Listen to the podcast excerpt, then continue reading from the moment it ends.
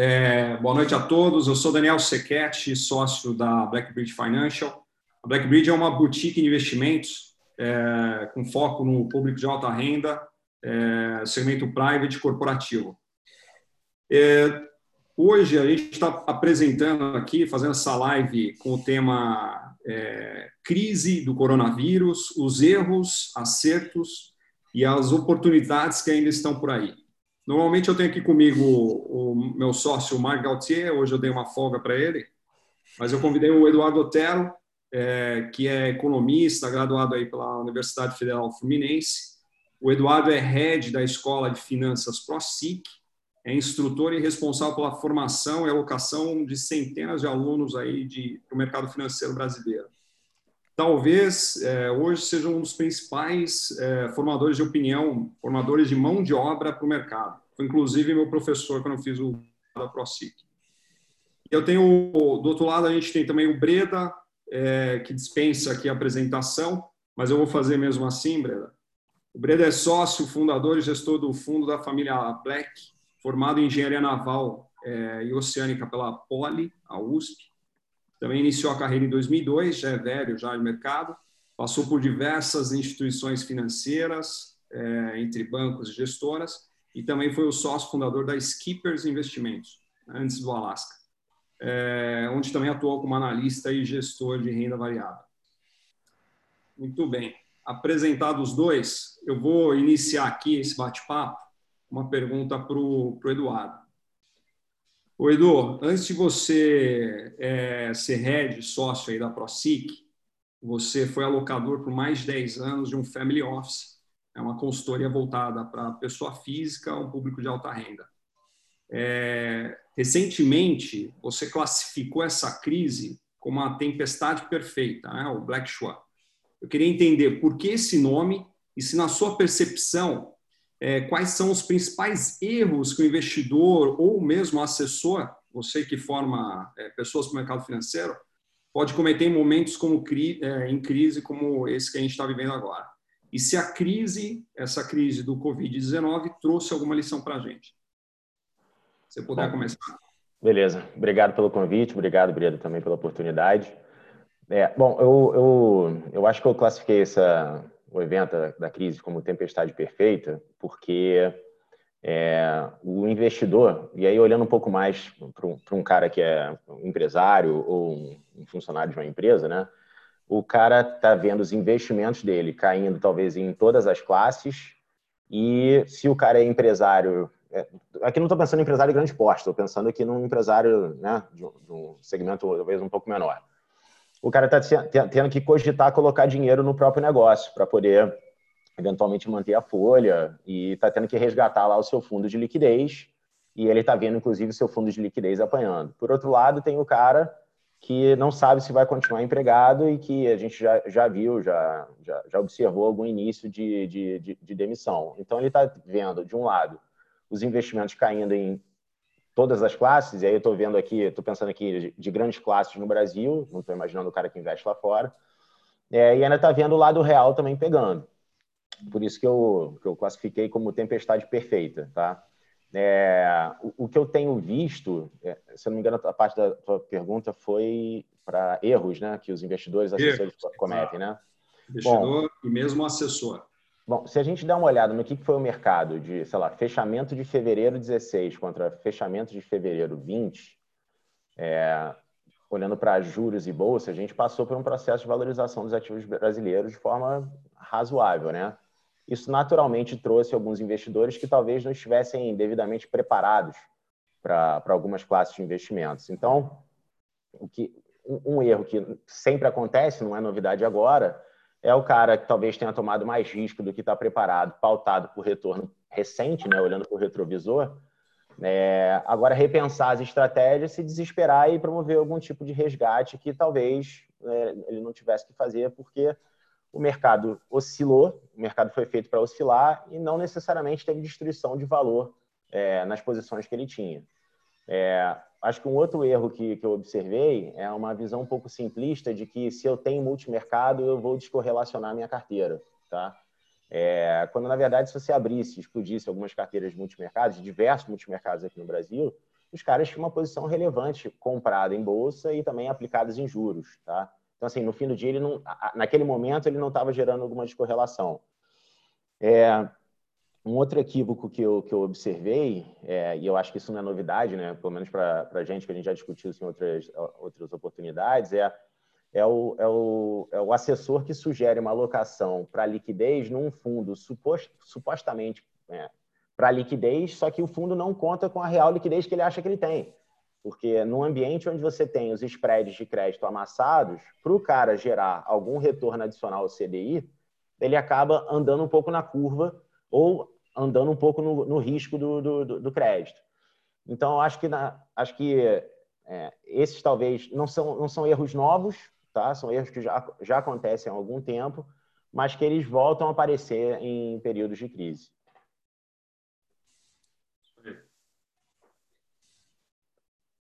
Eu respondi a pergunta toda, Dani? Não sei se... Respondeu, respondeu. Tá. Eu posso aproveitar a oportunidade do gancho fazer a pergunta para o Breda?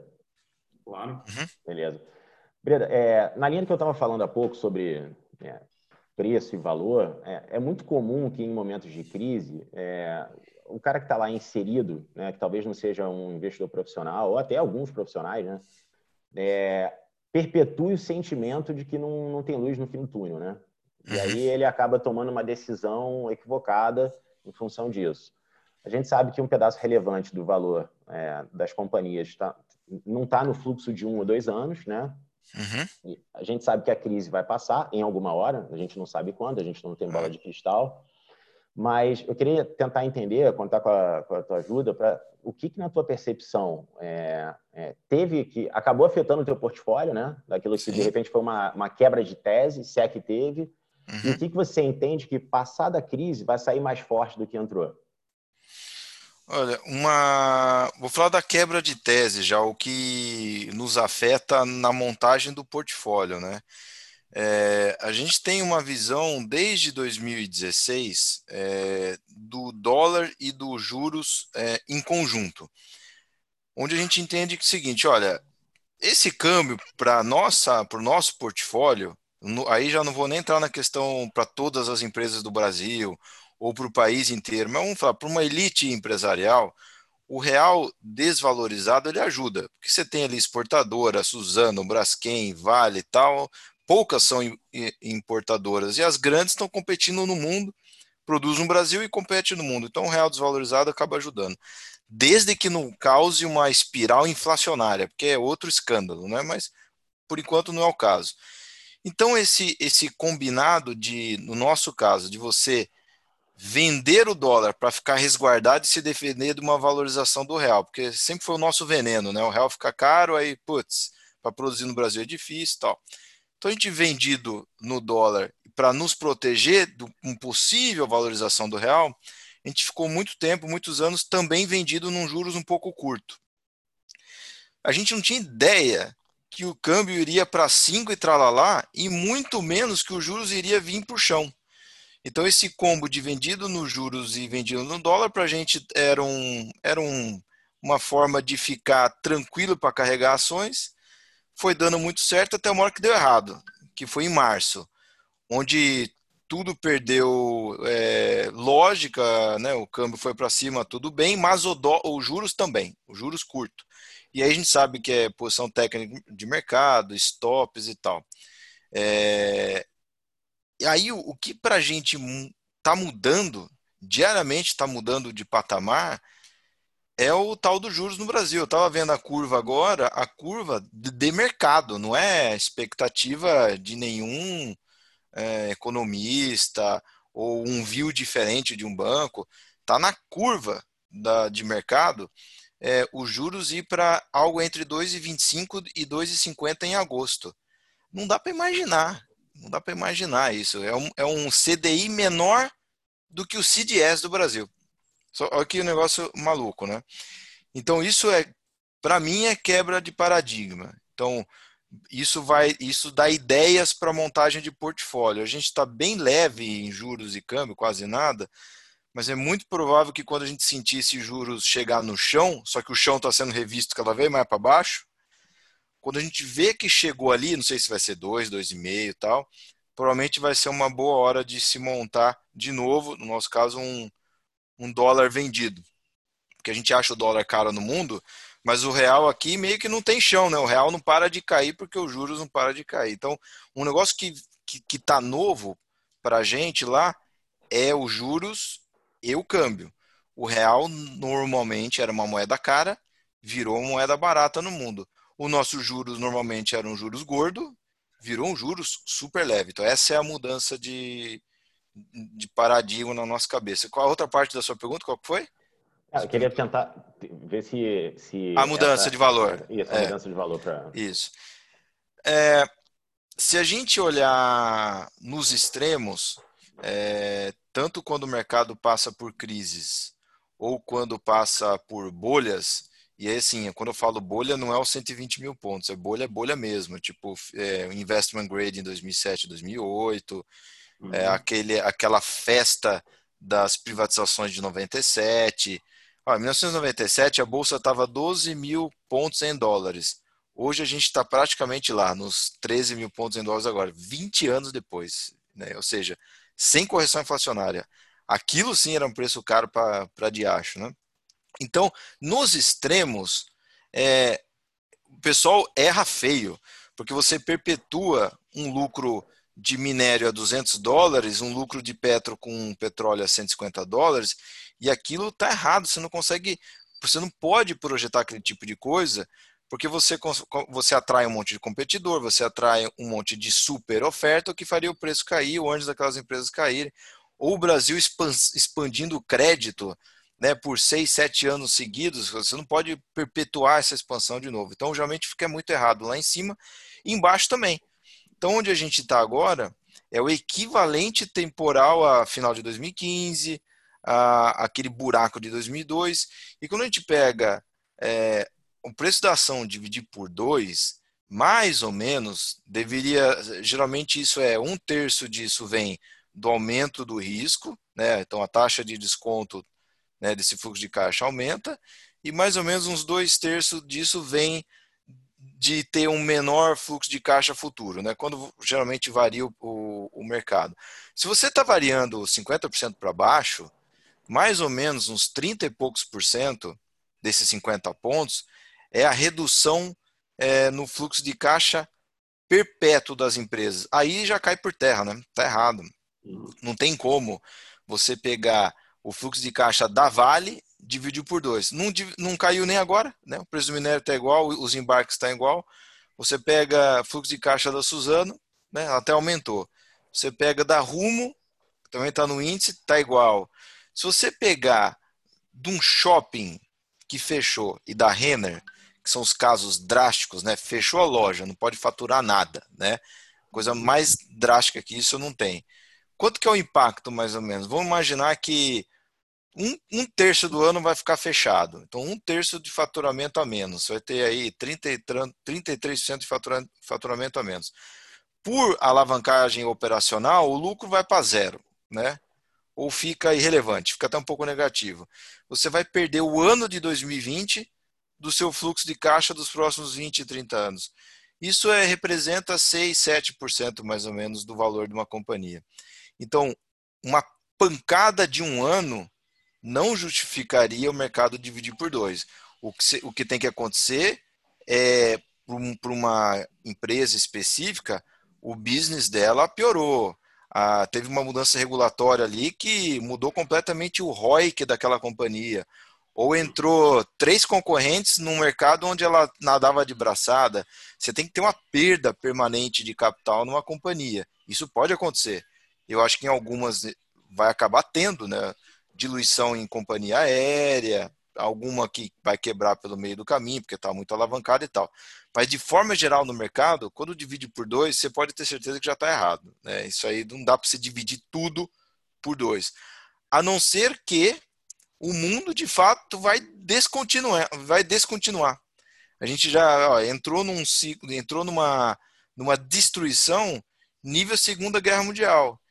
E nem lá isso aconteceu. Então, assim, é, quando divide por dois, se você está partindo de patamares normais, que eram os nossos 120 mil pontos, longe de preços de bolha, é, claramente você vê problemas, você vê que é exagero.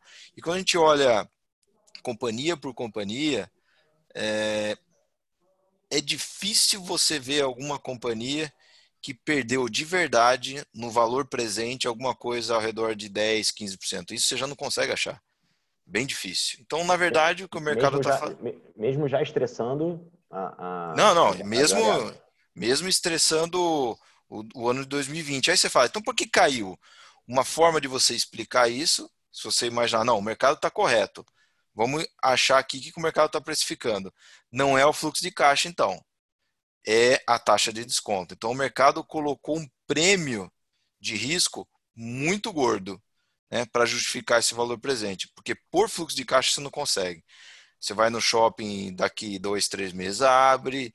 Shopping não é só uma questão de loja que vai, vai, vai ser canibalizado, vai ser, vai ser presa do e-commerce. Não, shoppings tem restaurante, você tem serviço. Então, então, assim, quando você olha empresa por empresa, não é só o fluxo de caixa, o fluxo de caixa é mínimo. O que aconteceu foi um aumento de prêmio de risco enorme.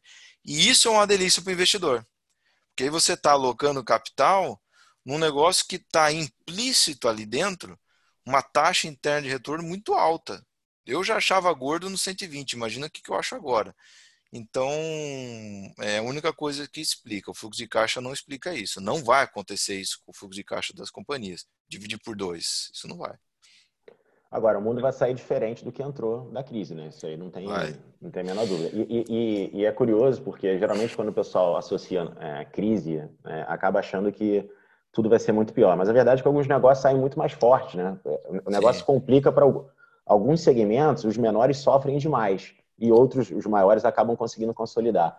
Na sua Hoje... percepção, quem é que vai sair mais forte da, da, é, da crise? Você falou perfeito. Hoje eu tive uma conversa com eu vou revelar o nome porque eu converso com ele, não tem problema nenhum, é coisa bacana.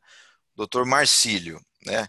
Ele era ministro do Collor, imagina, né? Ele, na Segunda Guerra Mundial, ele estudava em Viena. Você vê o cara aqui, o que ele já viu, né? E aí eu estava numa conversa com ele hoje, ele fala assim, sabe que é, essa crise fez um negócio interessante. A crise está adiantando o futuro. Olha que coisa, o cara tem quase 90 anos de idade. A crise está adiantando o futuro, ou seja, está trazendo muito mais rápido uh, as coisas que as companhias iriam fazer lá na frente. Então, investir no varejo, o e-commerce, é, escolas, ensino à distância. Então, é um negócio que começou a explodir essa semana. Sistema, algoritmo e segurança para telemedicina. O negócio está começando a, a voar. Então, assim, tem um monte de coisa que vai ser adiantada por conta da crise. E um monte de coisa vai ser prejudicada. Então, assim como 2008 trouxe lições, que você sabe bem, é alavancagem bancária, o negócio nunca mais foi o mesmo, né? Você ter aqueles bancos americanos 60 vezes o patrimônio alavancado, não tem mais.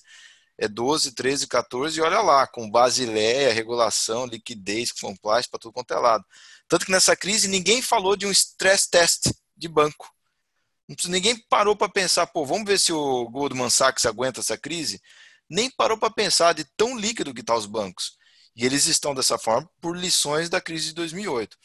Então, o que eu acho que vem é, como lições uh, dessa crise, acho que é um pouco disso que a gente está fazendo. As coisas à distância, conferências. É, no meu caso específico, que eu fico olhando ali no portfólio, e-commerce, Magazine Luiza já está voando já de novo. É, ensino à distância, EAD. Outra coisa é talvez esse negócio de viagem executiva, avião e hospitality, né, esses é, hotel para negócio executivo, isso aí eu acho que vai ter perda permanente.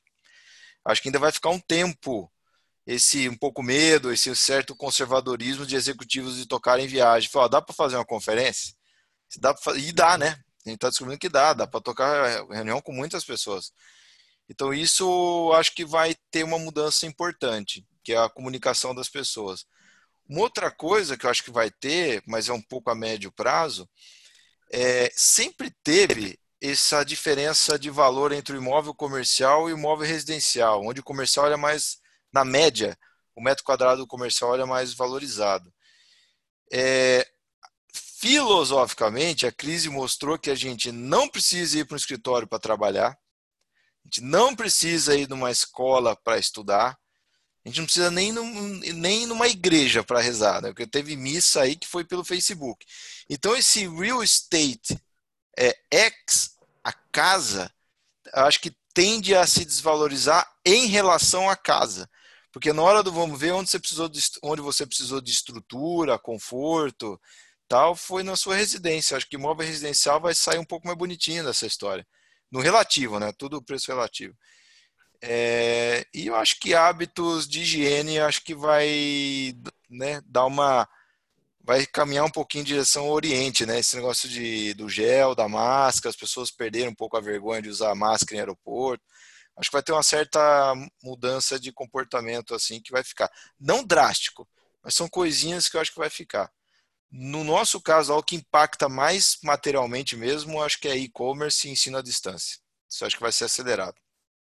Você falou desse, desse exercício que você faz de né, mensurar o que, que é a tua expectativa de fluxo de caixa em cima de uma companhia, estressa alguns cenários e compara o valor de que você achou do negócio ao preço da ação e acha uma diferença, eventualmente o valor do teu negócio está razoavelmente superior ao preço da ação, o que você está falando no fim do dia é o, é ferramenta, é, é, é, o hábito do velho investor, né? É, é isso que Acho que seria bacana talvez dividir para a galera, porque tem, tem muita gente que fala que é adepto dessa filosofia, mas que quando você olha o que, o cara faz, vai ver na justificativa, o cara está comprando crescimento para cacete, está sendo ultra.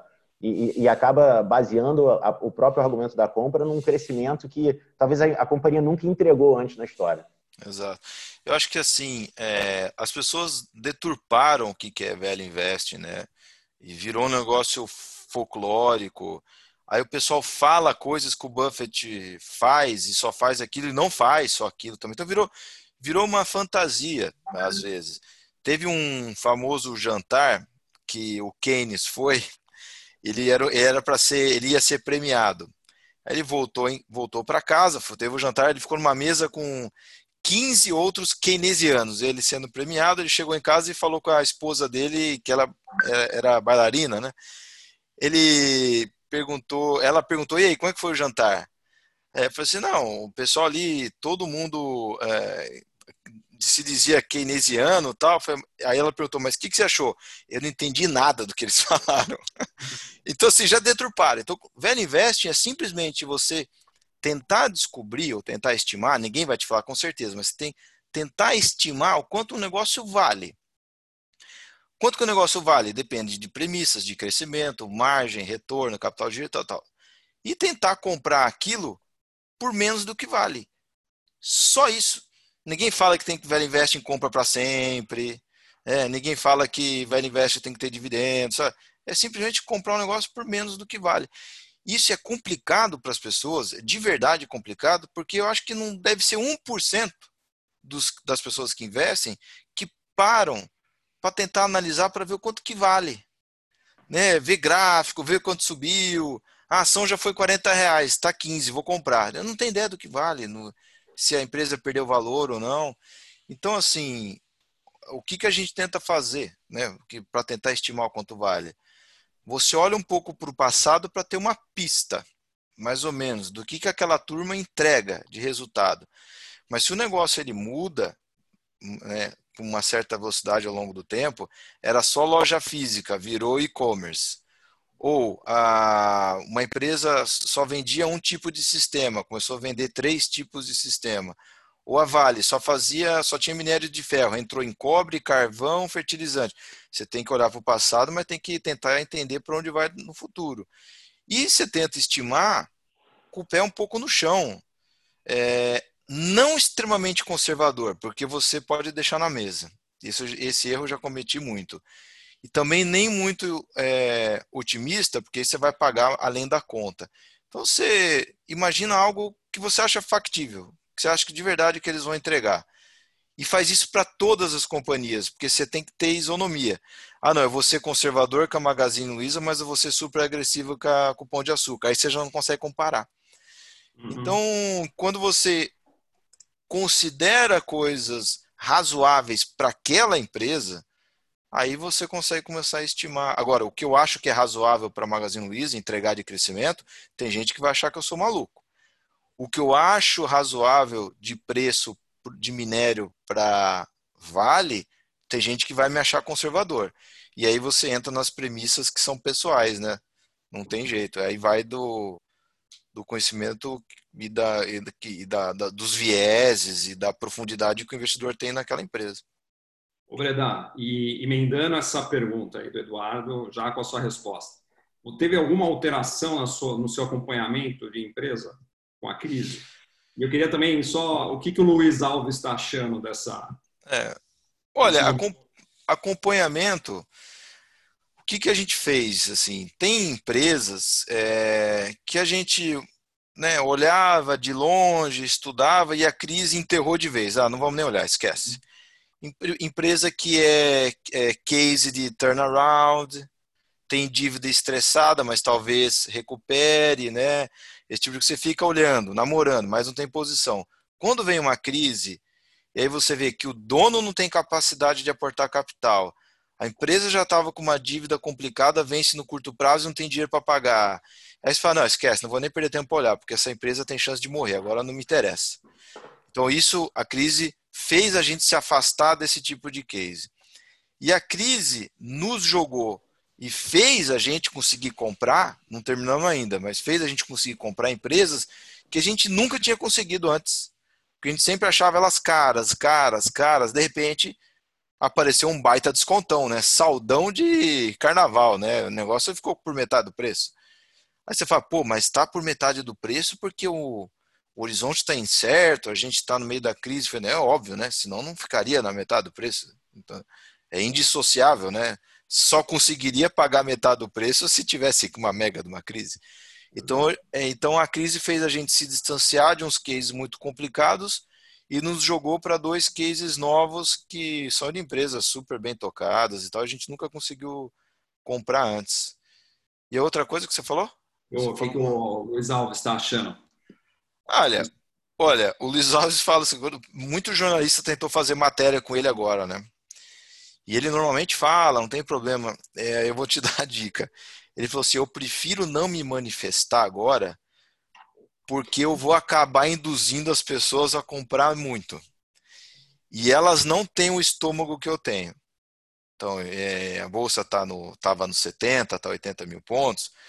É, eu aguento a bolsa voltar para 60, 50 mil pontos no meio do caminho, não tem problema nenhum. Mas eu não sei se as pessoas aguentam. Então elas vão olhar o meu otimismo, vão olhar o que eu estou fazendo e vão querer fazer também. Só que elas não estão no estômago que eu tenho. Então, aí eu já estou te falando, né, que o cara está otimista pra caramba com os preços. Os preços estão embutindo um, uma expectativa irreal, muito conservadora. Né? Ah, não vai abrir nunca mais, vai vender só metade a vida inteira. Não é assim. Toda crise, ela para a bolsa, aí a gente tem que desconectar um pouquinho do PIB, né? Para a bolsa, que é a elite, é da elite, a elite, né, da, dos setores, empresas que são sobreviventes, a crise funciona como um processo darwinista. A crise vem, mata o pequeno, né, esfola o mediano, elimina a concorrente, machuca o grande, né? não tem problema nenhum, machuca mesmo. E quando a crise passa, o grande emerge muito mais forte do que ele estava antes da crise, na média. Né? Porque tem mais market share, ela tinha mais, eh, tinha mais é, musculatura para aguentar a crise, tinha mais dinheiro para contratar a McKinsey, a Falcone, manda a gente embora, renegocia a dívida, tem funding com o Itaú, com o Bradesco, se precisar é, tem ativo para dar em garantia. Então ele consegue enfrentar a crise. Né? Sai prejudicado no curto prazo, porque a crise vai tirar faturamento e tal. Mas passa dois, três, quatro anos depois da crise, eu arrisco a dizer que a crise é benéfica para o cara que é líder setorial. Porque o que ele perdeu, então vamos falar, vamos supor, o que a Renner vai perder agora em 2020 ela vai recuperar com sobra daqui uns anos à frente, porque imagina a quantidade de lojista e de varejo de vestuário que está morrendo agora. Ela não. Então ela vai ter mais poder de barganha para comprar tecido, ela vai ter poder de barganha maior para poder negociar espaço em shopping. Imagina, o shopping mediano agora está na mão das grandes. As empresas satélites vão morrer, né? algumas vão sumir do mapa. Então a Renner vai chegar num shopping e vai falar assim: ó, se você quiser que eu entre no seu shopping, eu pago tanto, eu pegar ou largar. Que vai estar tá cheio de shopping querendo a Renner. Então, assim, as, as grandes saem melhor da crise, embora elas percam no, no, no ano de 2020. Não tenha, não tenha dúvida que perde sim. Tá certo, tá certo. Eu vou fazer uma pergunta para o Eduardo também, para aproveitar. É, quando a gente estava ali em discussão em aula, é, falando um pouco sobre alocação, é, a gente discorria muito sobre a questão do investidor é, brasileiro ser conservador. Né? E agora com a Selic a 3,75, na sua visão de alocador, tá? hoje a gente tem aqui um alocador e um gestor. Na sua visão de alocador, é, para aquele investidor que está construindo patrimônio, é, qual o risco que ele corre é, não, não diversificando o investimento, não diversificando parte do patrimônio dele em renda variável? Bom, a gente tem que contextualizar, né? A gente está falando de um juro inédito, né? É, que a gente ainda tem que abater impostos, é a inflação. Então, no fim do dia, em termos reais, o cara está empobrecendo. É isso que está acontecendo. Em um cenário onde a gente ainda tem o aumento da expectativa de vida. Então, assim, se teoricamente esse cara poupa recursos e aplica esses recursos para poder viver tranquilamente o período da aposentadoria, assim, é, acho que sobram motivos para esse cara é, repensar os investimentos. Eu entendo que a ausência de risco na carteira é o maior risco que ele pode tomar. Assim, né? Porque se ele não fizer nada, está garantido que ele não, vai, ele não vai ter como viver. Assim, ele não vai ter recurso para poder viver num ambiente onde ele vai viver mais, mais tempo do que antes. Agora, é óbvio que ah, quer dizer então que é para sair comprando bolsa a qualquer preço, de qualquer jeito? Claro que não. Assim, eu, eu sempre fui adepto da, da, da, tese de que é melhor delegar recursos para é, gestores profissionais do que você estimular a pessoa física a tomar decisões. Porque, assim, isso não é novidade. Assim, a gente já, já com certeza deve ter visto aquele estudo da, da Dalbar a respeito do Magellan Fund, né? e do, do, fundo Peter Lynch, que entre 1977 e 1990 ele mais do que dobrou o, a bolsa e o gerencial dos investidores pessoa física foi negativo. Né? Os caras conseguiram perder dinheiro nesse período porque eles estavam o tempo todo tomando decisão pelo retrovisor. Subia muito, quer entrar. Aí perdia, não, quero resgatar. Quando, na verdade, ele tinha que estar fazendo o um movimento inverso, né? de alocar mais recursos no tempo, em especial nesses períodos onde a, onde a, a, a bolsa se desvalorizou por essas razões. Tá? E é, é, muito por isso que, eu, inclusive, eu gosto de, de delegar recursos para gestores que tenham essa, essa prerrogativa de poder é, preservar dinheiro em caixa para esses momentos onde a bolsa pode estar tá, tá mais cara, ou de repente se utilizar de alguns instrumentos para poder se proteger, não de repente ficar 95% alocado o tempo todo, mas aí já é outro papo, acho que já entra um pouco de filosofia de investimentos. Mas assim, a matemática não deixa dúvidas. Assim, se ele não tomar risco no ambiente onde ele vive mais, com uma aplicação muito conservadora, assim, vai faltar dinheiro lá na frente e desde zero ele já está empobrecendo em termos reais, não tem muito mistério. Perfeito. Ô Breda, é, pegando é, essa parte que o, o, Eduardo falou em renda variável, estou vendo que tem algumas perguntas aqui, perguntando do, do fundo especificamente aqui do BDR. Tá? É, acho que você já falou bastante sobre isso, mas eu só queria saber, é, na, no momento que você está ali, e você que basicamente investe 100% em renda variável, né, o fundo, é, fundo de ações, long only, é, olhando para o BDR, você, nesse momento da crise, tem alguma lição que fica é, para você, para o time, e, e o que, como que você planeja, pretende se preparar para uma próxima crise? É, bom, só separar em, os fundos lá em duas famílias. Tem os long only, que você disse, que são os comprados em bolsa. Embora eles não precisem estar 100% comprados, pode ficar 67%, né, por ser FIA uhum. e tal, mas não dá para ficar menos do que isso. E tem a família do BDR. A gente chama BDR é porque, na verdade, ele tem um mandato mais aberto. Pode investir em BDRs, né, em ações estrangeiras, é, mas tem uma série de mecanismos onde dá para a gente ficar zerado. Dá para a gente ficar zerado em ações. de que forma? É, ele é um FIA, então na parte de ações eu não fico com, não posso ficar menos do que 67%, senão perco a vantagem fiscal. Mas eu posso vender duas vezes o que eu tiver no caixa em índice futuro, por exemplo. Então eu vou ter 33, vendo duas vezes isso, 66, 67 com 66, você consegue ir para o cash and carry, consegue replicar mais, mais ou menos o CDI. E se você, se o Brasil lá, 400 mil pontos do Ibov, Brasil ficou caro, bolha, queridinho no mundo, o que, que a gente faz no BDR? Baixa a alocação para 67, vende 66% de índice, em cima disso a gente compra juros longo e compra dólar. Pronto. Você está com uma carteira montada para, se der cagada no Brasil, você sobe. Se não acontecer nada, você está lá parado, você saiu do jogo nos 400 mil pontos. É para isso que a gente fez o BDR a se preparar para a crise, a gente não se prepara. A gente eventualmente dá sorte de pegar a crise fora. De que forma? A gente só reage aos preços. A gente fica vendo, tá, tem desconto? Tem desconto. Então, estamos dentro. Não tem desconto? Não, não tem. Fica no caixa. Não tem desconto em quase nada. Fica no caixa em tudo. Quando isso acontece, você não ter desconto em nada ou muito pouco, em, em momentos de pico de mercado, 2008, 97, 86, né, 1971, primeira bolha de IPOs no Brasil, nesses momentos a gente já meio que saiu do jogo faz um tempo.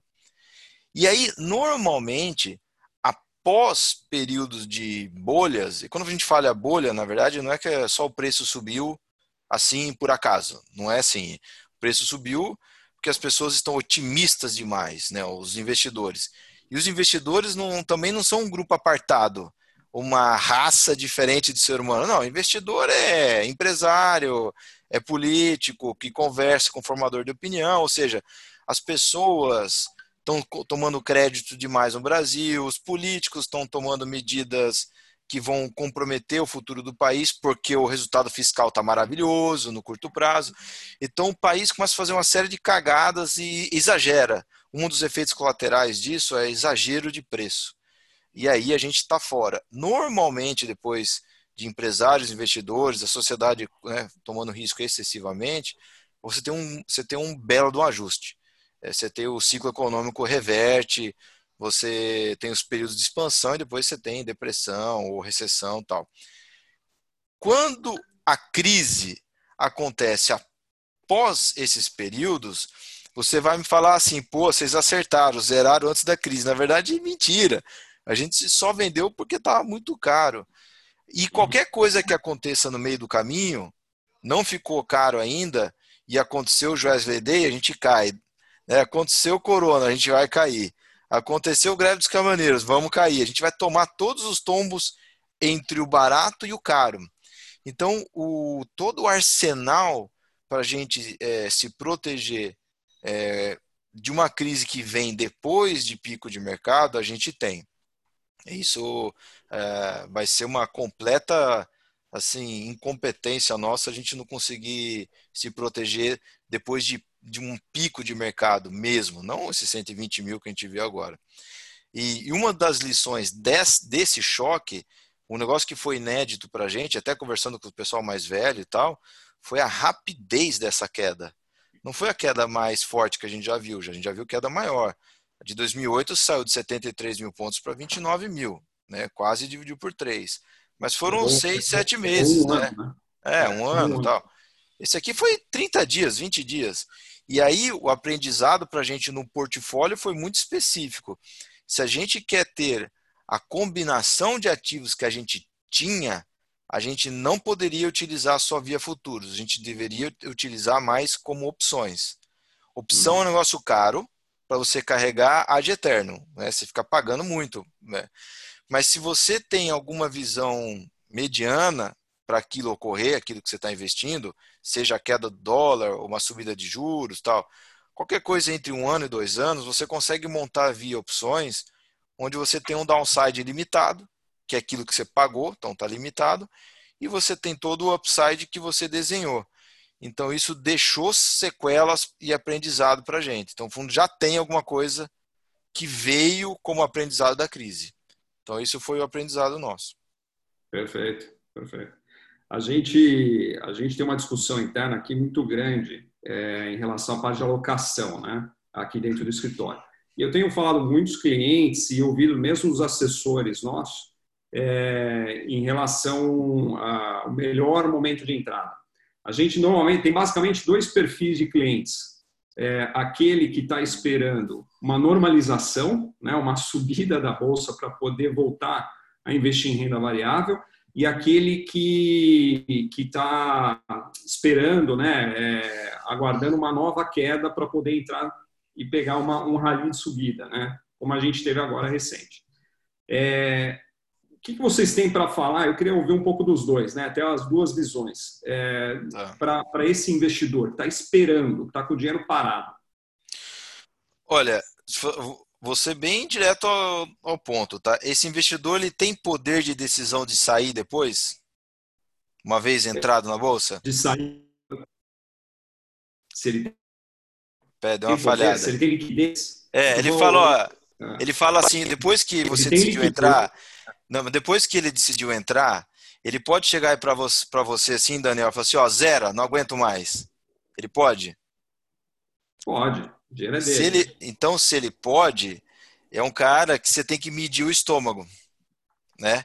Se esse cara não aguenta uma queda muito grande, não tem jeito, você nunca vai conseguir falar para ele, cara, é no olho do furacão que você tem que comprar, né? Porque as coisas têm grande chance de estar tá muito barato, mas como você está no olho do furacão, pode ficar muito volátil ainda, pode subir 20, cair 30 tal. E se ele bate no limite de stop do estômago dele e cai fora do jogo, por exemplo, com 20% de queda, é, você fica numa sinuca de bico. Você não vai conseguir colocar ele no melhor ponto do mercado. É, se ele quer entrar na bolsa para ter um ganho rápido, aí não dá também, porque é, é impossível você prever esse tipo de coisa no mercado.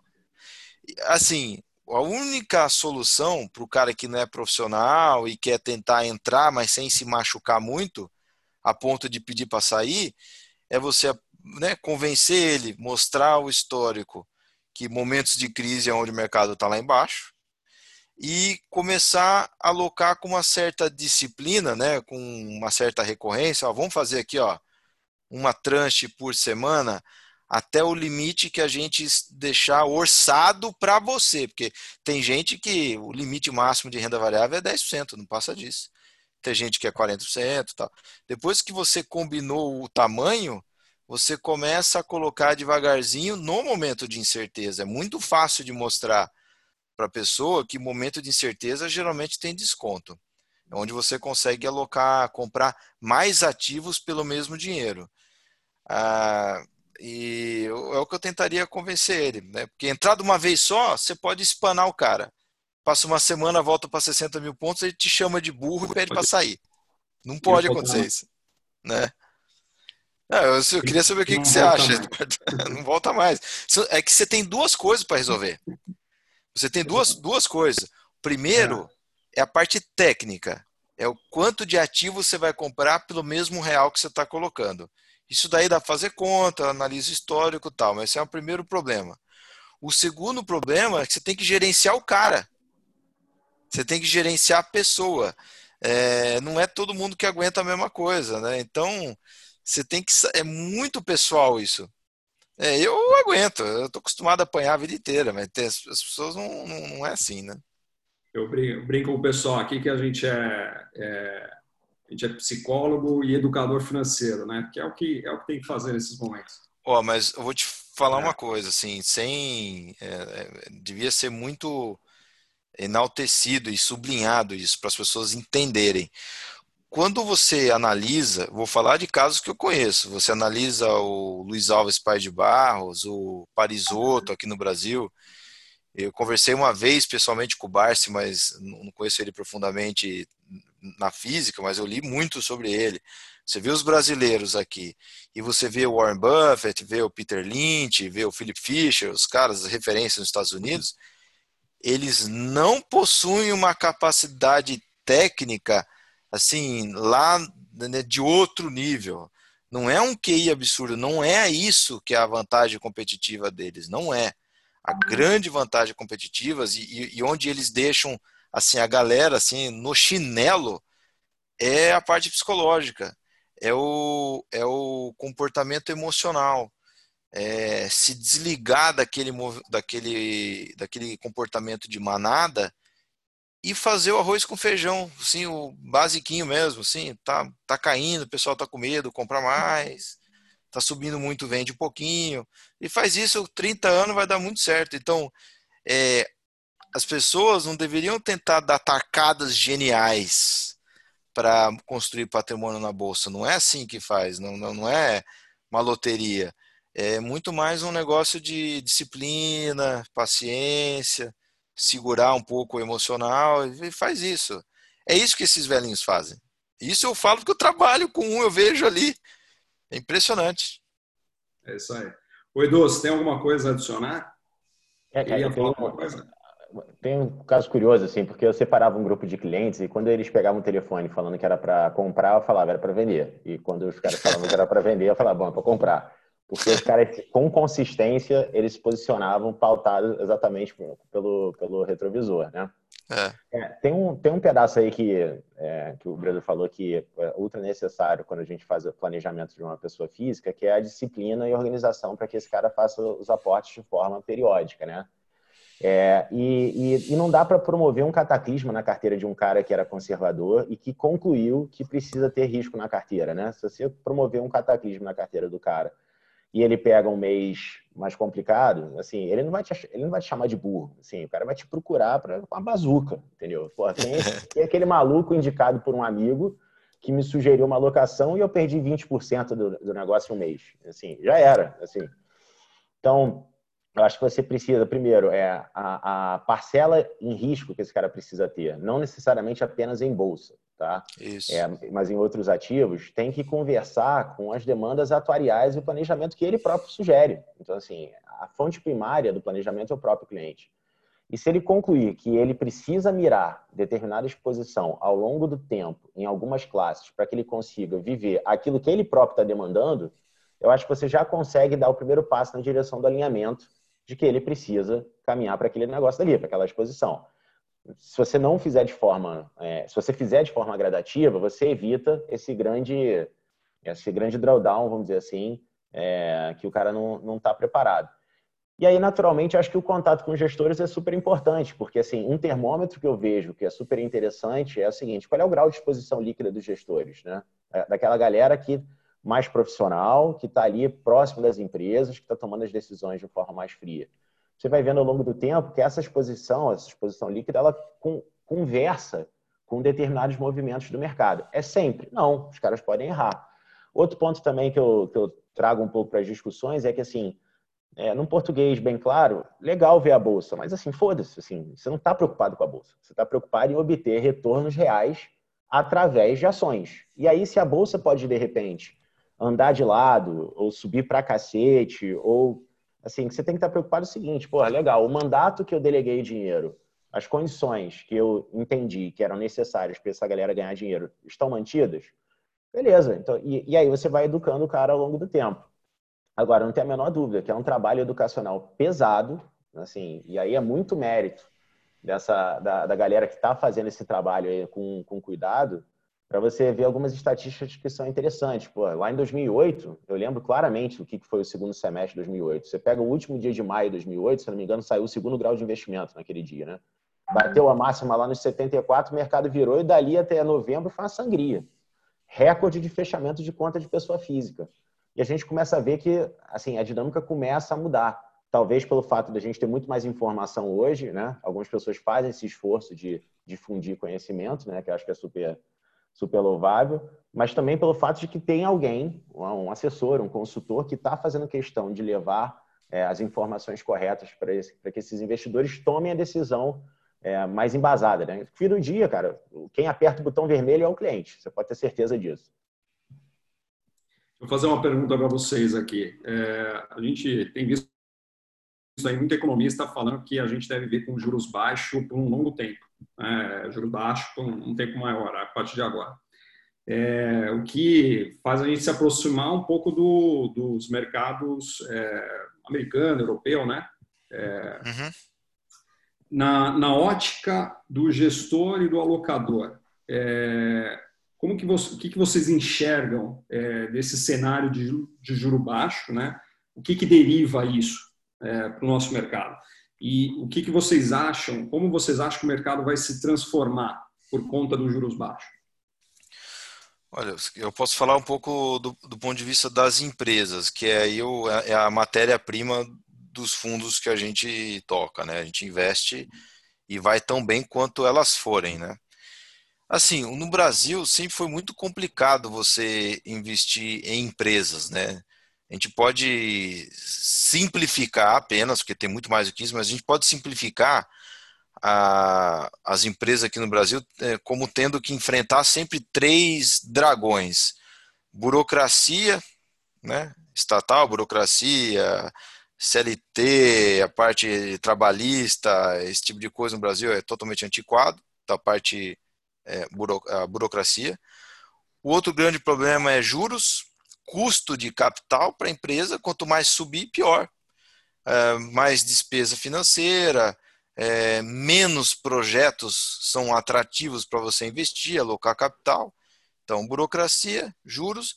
E outro problema sempre foi a nossa moeda. A nossa moeda é muito cara, é difícil você construir, fabricar um ônibus aqui da Marco Polo e competir com o chinês lá na África.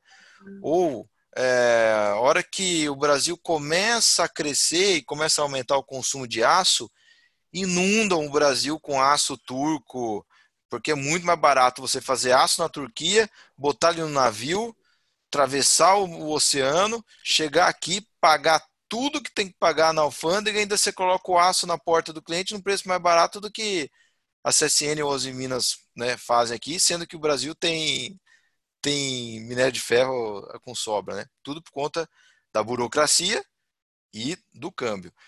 O que, que tem acontecido nos últimos anos? Essas três barreiras estão caindo. Se a gente olhar a burocracia no Brasil, com a reforma trabalhista, com a possível reforma tributária, que acho que alguma coisa sai, é, isso melhora muito a vida das empresas. Com a reforma da Previdência, a gente endereçou um custo de capital longo nosso, né? um CDS, um custo de capital muito longo, tem uma boa parcela da reforma da Previdência. É, começou a ceder e um pouco na onda do mundo de deflação, juro baixo ou inflação baixinha, a gente também está surfando isso e o juro no Brasil está muito baixinho também. É, isso está fazendo com que o nosso, a nossa moeda comece a ficar desvalorizada. Porque aquele juro gigantesco, aquele carry monstruoso né, do super real aqui foi embora. Então, uhum. para investir em empresa, é a primeira vez que eu vejo na minha vida esses três dragões que atrapalhavam não atrapalha mais. Então, é, aí é, eu vou inverter o que o Eduardo falou, que teve de, de, tempestade perfeita numa pancada de curto prazo agora, médio prazo do corona, né? A gente está tendo a tempestade perfeita, no bom sentido, para se investir em ações ou em empresas. O custo de capital no Brasil está baixando, portanto, numa tacada só a empresa fica mais rentável. Seja porque baixou a despesa financeira, ou seja porque o projeto do Puma 2 da Clabin vai dar mais retorno, ou a expansão de uma loja é, passa a ser, é, gera mais EVA para acionista, porque eu pego o dinheiro a 4 e invisto a 12, eu estou ganhando. Então, assim, é, não só o investidor ele, tá, ele vai ser estimulado a investir em ações, como quem é acionista vai ver mais demanda por, pelas ações e o, o, o que, os projetos que a empresa investe vão ser mais rentáveis, rentáveis seja por, por menor burocracia, seja por custo de capital mais baixo, ou seja pelo real estar tá ficando mais competitivo.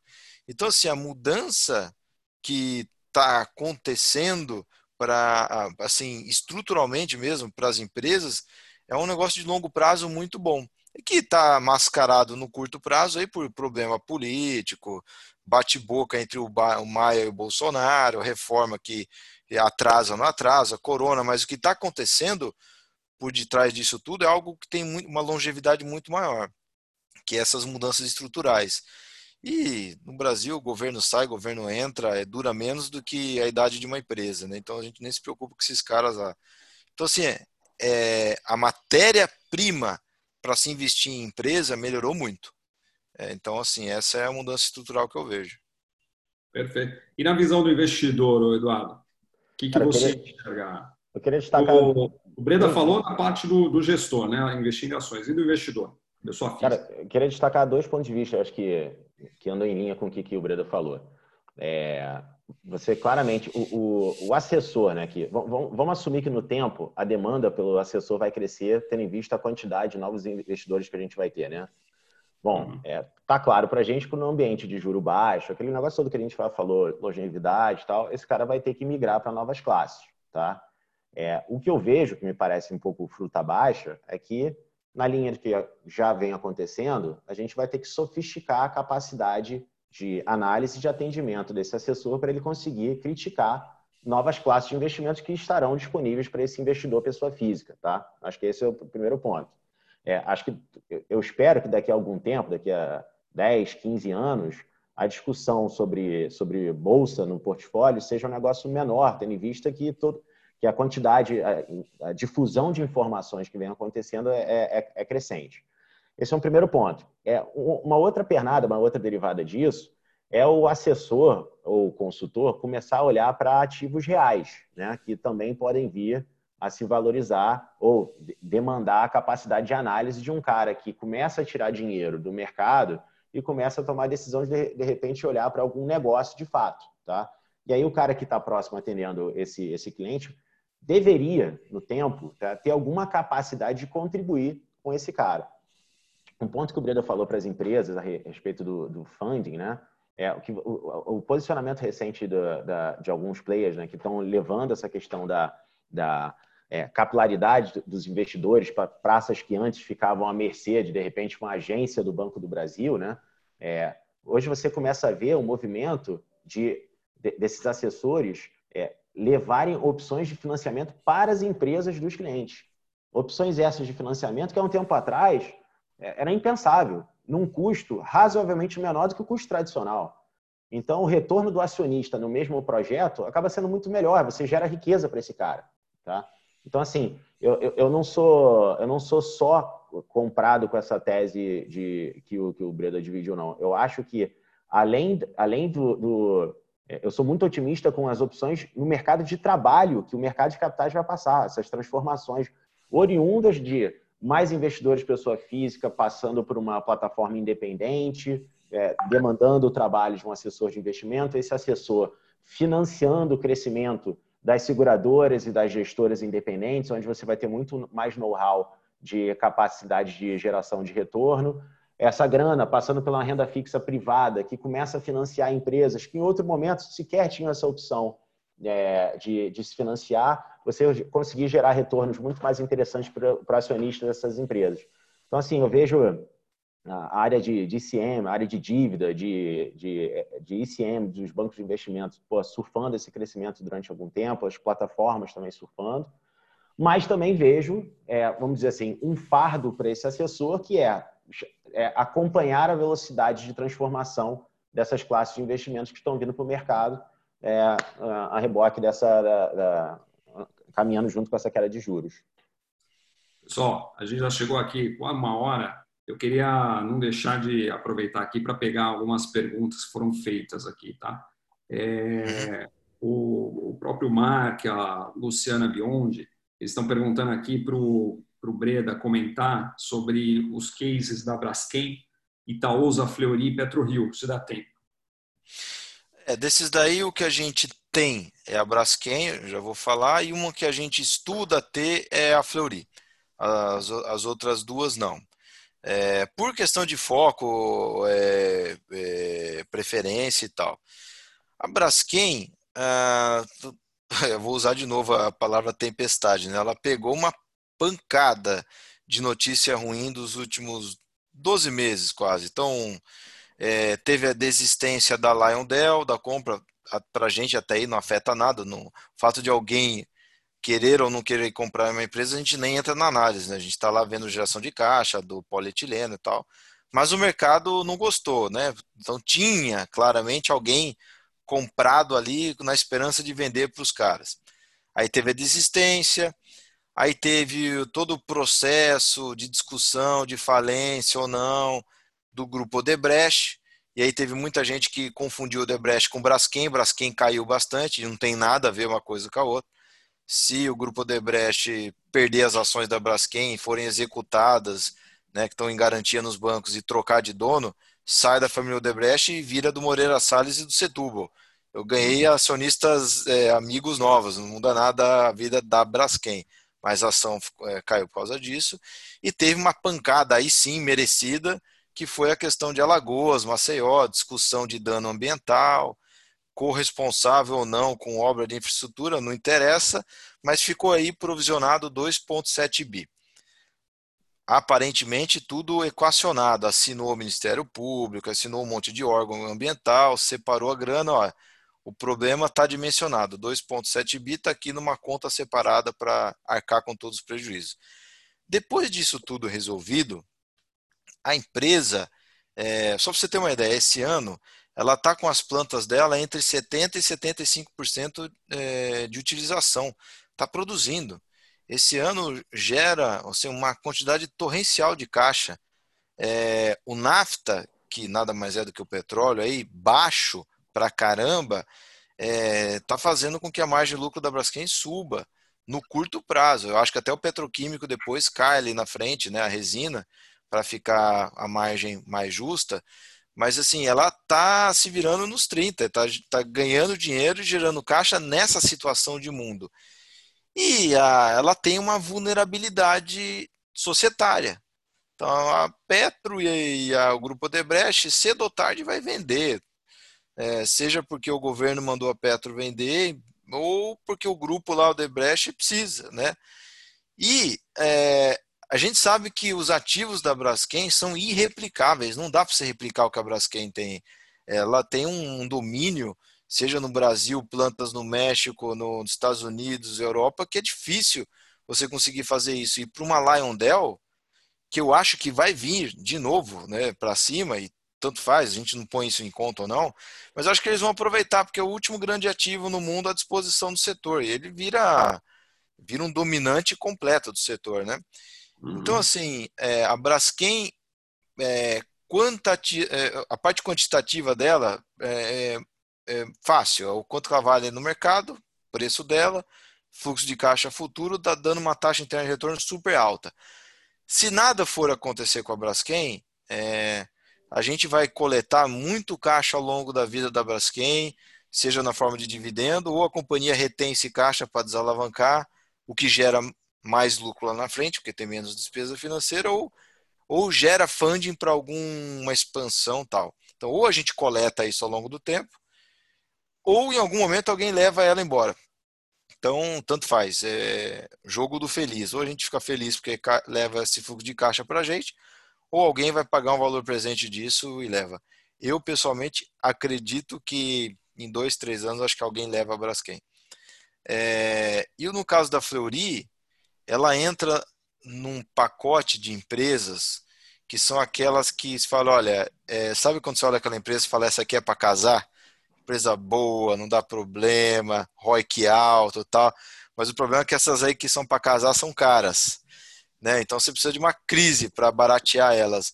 E ela não foi uma que a gente comprou nessa crise. A gente preferiu é, privilegiar outras duas mas é uma empresa que a gente monitora bem de perto. Pode eventualmente entrar no portfólio, assim, a gente gosta bastante da empresa. É, o Cláudio, que é executivo lá da companhia, é colega meu de conselho em outra empresa, a gente só escuta coisa boa da empresa, então, mas não temos. Teve uma pergunta aqui do Antônio, que ele perguntou exatamente o que você acabou de responder. Qual você aproveitou esse momento de crise para comprar alguma empresa que você não tinha? Qual, Aproveitamos para comprar. Não, porque eu ainda estou comprando, não quero concorrência na compra, não. Quero comprar sozinho. Mas logo vocês vão saber. Tá certo. Bom, é, para finalizar, passamos já quase uma hora e dez aqui. Eu só queria fazer um, um quiz é, com vocês dois aí. Bate bola rápido, é, só uma perguntinha de sim ou não, tá? É, bolsa a 80 mil pontos. É compra ou venda? Breda. Compra. E aí, Eduardo? Pô, vou falar o contrário agora. ah, dá negócio. eu, eu, queria ter o dólar a 5,40 é compra ou venda? Não entendi. Dólar a 5,40 é compra ou venda? Pode falar primeiro, Eduardo. Cara, eu acho que é compra, mas altíssima chance de, de me aposentar com a previsão. A bolsa era muito mais fácil. Muito mais fácil. Acho que é venda, mas no curto prazo acho que continua subindo por conta da queda dos juros, entendeu? É. É, acho que a pergunta mais correta, se eu perguntar para Eduardo, Eduardo, dólar 5,40 é compra ou venda para dois meses? Ele vai falar compra. Fala, é compra ou venda para cinco anos? Eu acho que ele fala venda. É. Bom, ele quis, quis, me ajudar aqui. Mas de fato, eu tive a... não, mas de fato eu acho que o argumento dos juros é muito forte, cara. É muito forte. Ah, ah. É, acho que você já falou isso, mas a Selic 3,75 agora, cai mais? Não vou nem falar que eu concordo, nem vou falar que eu acho certo, mas eu acho que cai. Perfeito. E o petróleo, o Brent, a 20 dólares. 20 dólares. Compra Petrobras? É compra? É para mim ou é para Eduardo? Para você. Compra. Esse 20 dólares não faz sentido. Não é sustentável. Nem a Rússia nem a Arábia Saudita ficam de pé com esse dólar. É isso aí, eu queria agradecer. Tá certo. Queria agradecer demais a participação. Tem algumas perguntas aqui que foram feitas, mas como a gente já decorreu muito do tempo, eu vou deixar para responder depois por e-mail, tá, pessoal? Para quem fez aqui, não, eu vou mandar para o Breda, ele responde, o Eduardo também, e depois a gente dá um feedback por e-mail. Queria agradecer a participação do Breda, muito obrigado por aceitar o convite. Ah, obrigado você, Daniel, o pessoal da Blackbridge e a companhia do Eduardo, um prazer. Obrigado, Edu. Obrigado pelo, por ter aceito Valeu, também fazer esse bate-papo aqui com o Breda. Prazer, Breda. Obrigado pela oportunidade, pessoal. Valeu. Grande abraço.